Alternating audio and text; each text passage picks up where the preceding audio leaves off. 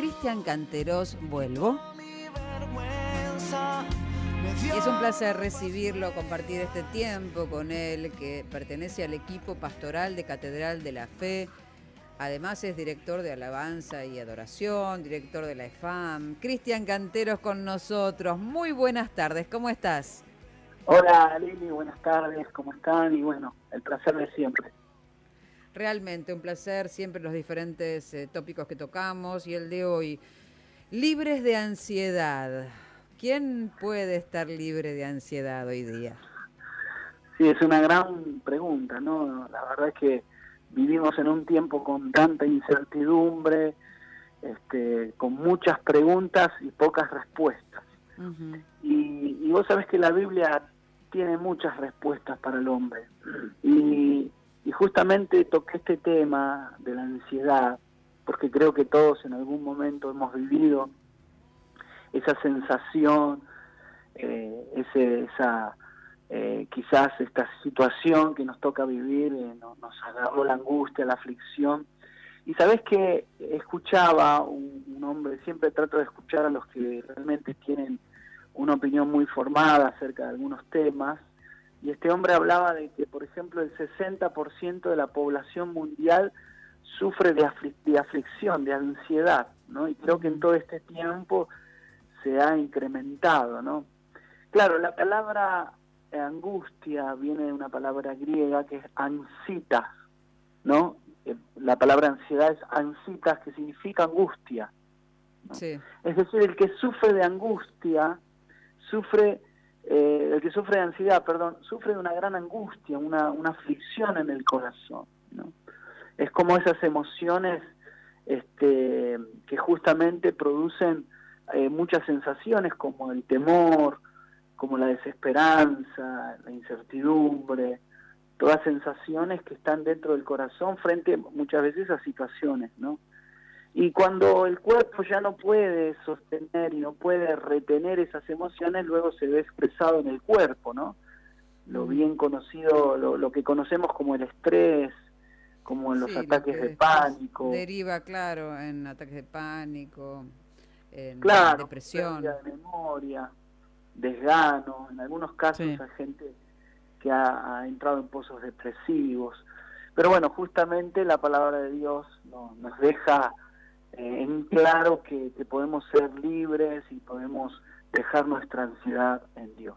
Mira lo que dice Mateo 6:31. Dice, no os afanéis pues diciendo qué comeremos o qué vestiremos, porque los gentiles buscan todas estas cosas pero vuestro Padre Celestial sabe que tenéis necesidad de todas estas cosas. Mas buscad primeramente el reino de Dios y su justicia, y todas estas cosas os serán añadidas. Así que no os afanéis, es decir, no entres en eh, ansiedad por el día de mañana, porque el día de mañana traerá su propio afán. Basta cada día su propio mal. Bueno, un texto muy lindo son las palabras del Señor Jesús.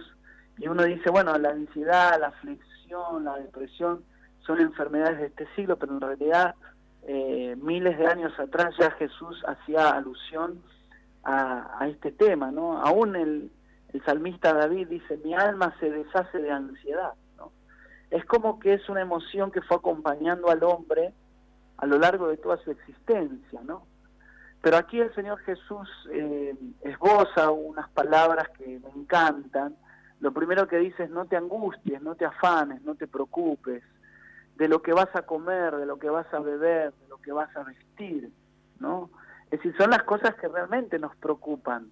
Si, si, si podemos pensar y hacer eh, un paso para atrás y pensar qué cosas nos afligen, y son aquellas cosas que nos preocupan, qué vamos a comer, cómo vamos a salir adelante, eh, y más en esta situación de tanta incertidumbre.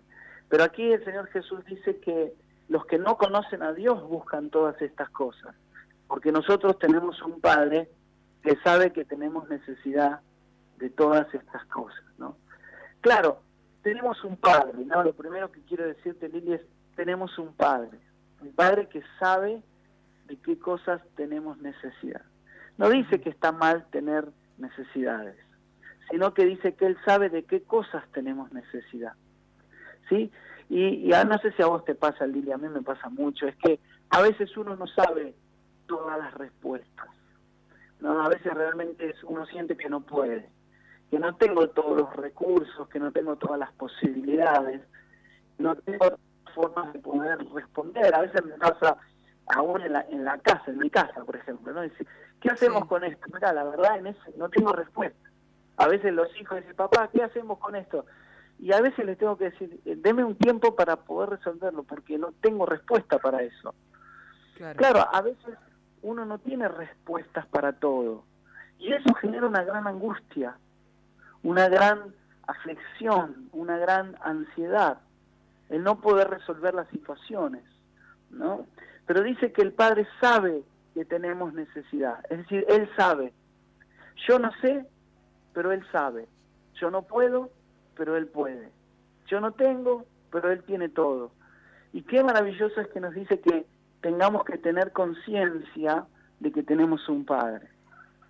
El Padre que es el proveedor, el que nos guarda, el que nos cuida, el que nos protege, el que nos alienta, ese Padre amoroso que sabe que tenemos necesidad. ¿De qué tenemos necesidad? De estas cosas. De qué vamos a comer, qué vamos a trabajar, cómo vamos a pagar el alquiler, cómo vamos a enfrentar las deudas, cómo vamos a salir adelante. Son todas preguntas que nos hacemos en este tiempo, ¿no? Pero dice que él sabe que tenemos necesidad de todas estas cosas. Claro, a mí me gusta esta palabra cosas, porque vos sabés, Lili, que vamos detrás de las cosas. Trabajamos para obtener cosas. Algunos trabajan ocho horas, diez horas, doce horas, ¿no? Para tener cosas, para tener que vestir, que ponerse, que comer, que, para poder tener una vivienda, para poder comprar un auto. Y muchas veces las cosas el, estar detrás de todas esas cosas a veces produce una gran aflicción, una gran ansiedad por tener. ¿Sabes qué dice Hebreos capítulo 13, versículo 5? Dice, sean vuestras costumbres sin avaricia, contentos con lo que tenéis ahora, porque Él dijo, no te desampararé ni te dejaré. ¿Qué está diciendo aquí? Dice que no está mal pensar en las cosas, pero tenemos que estar contentos con lo que tenemos ahora. ¿Qué, sabiduría tiene la palabra de Dios, ¿no, Lili? Qué Porque qué sabia. No, no, nos dice que estemos contentos y escuchar a un sociólogo, alguien experimentado en, poder ver el comportamiento de, las sociedades, del, ser humano, eh, y, decía que eh, la sociedad es una sociedad descontenta. Es decir, no puede estar contenta con lo que tiene, con lo que alcanzó. Y una persona que no está contenta se genera esa ansiedad, esa, angustia, esa aflicción. ¿Por qué? Porque no estoy contento, bueno, tengo un auto y no estoy contento con el auto que tengo. Y querés uno mejor, capaz, ¿no? Claro. Querés uno que tal vez no necesites. Exactamente. Tengo una familia, no estoy contento con la familia. Tengo este, eh, no sé, una casa y no estoy contento. Tengo un trabajo y no estoy contento con el trabajo. Tengo una, un teléfono y, no estoy contento con el teléfono. Y bueno, este hombre decía que vivimos en una sociedad descontenta, que no puede estar contenta con lo que tiene, que no puede disfrutar lo que tiene.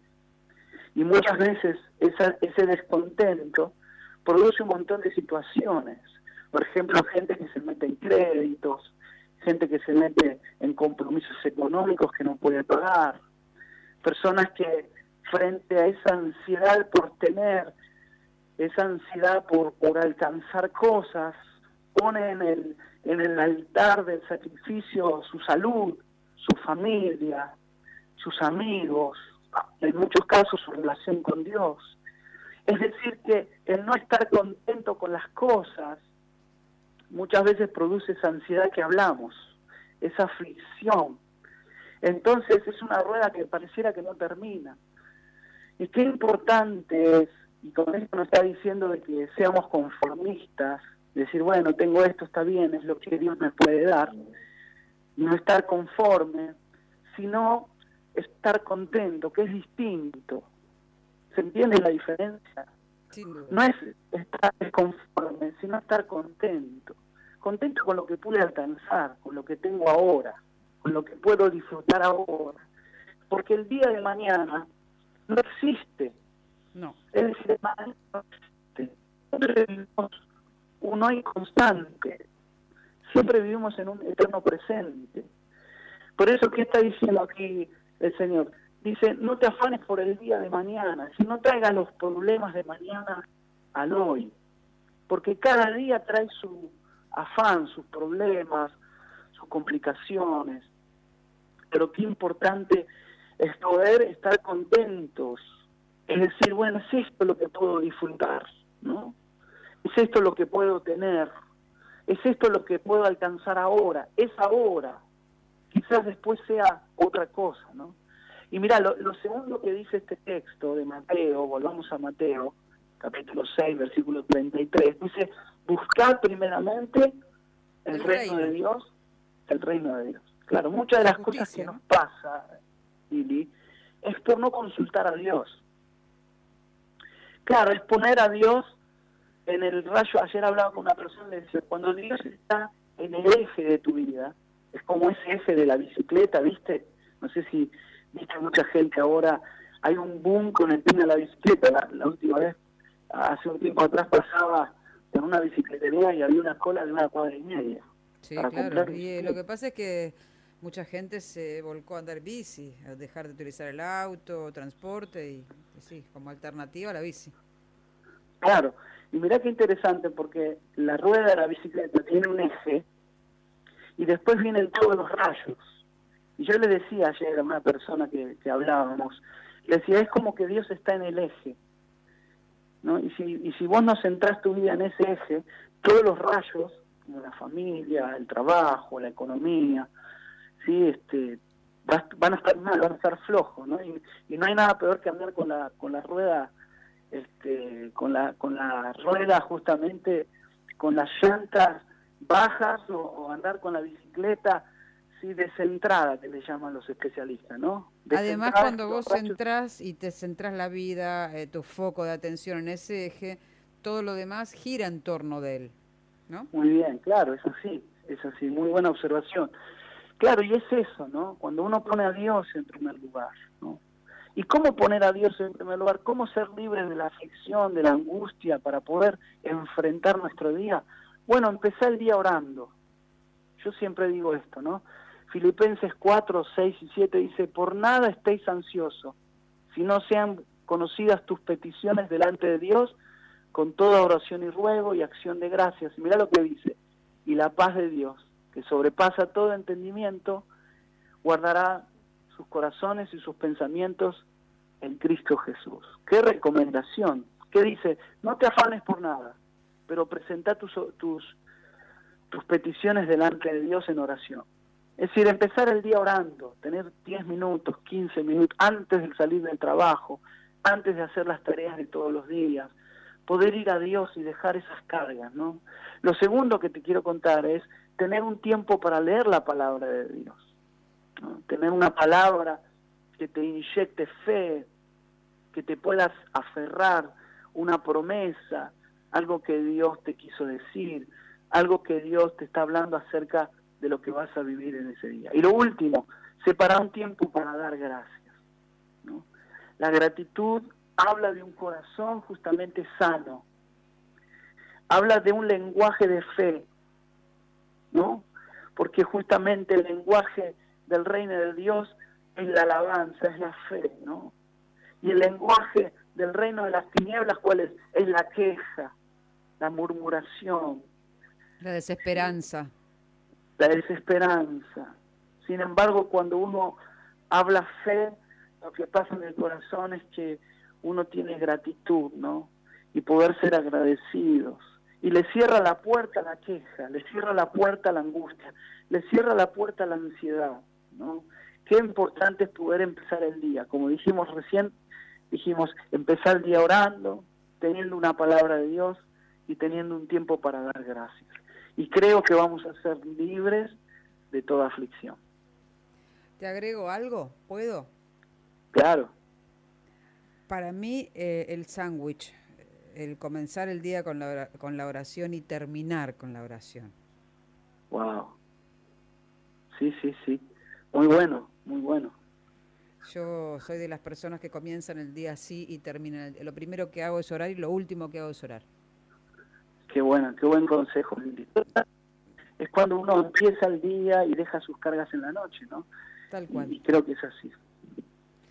En fin, hemos compartido un momento precioso con Cristian Canteros. Gracias, como siempre, por darnos tanto, por, por compartir estas palabras de, de, fe, de esperanza y nos llevamos entonces como enseñanza hoy que es importantísimo saber que nos podemos librar de la ansiedad y nos podemos librar del dolor y de las penas y los pesares. ¿eh? Hay que confiar porque tenemos, estamos tomados de la mano del más grande. Muchas gracias Lili, Dios los bendiga. Un abrazo fuerte, le digo a Cristian Canteros. Hasta la semana que viene. Chao, chao.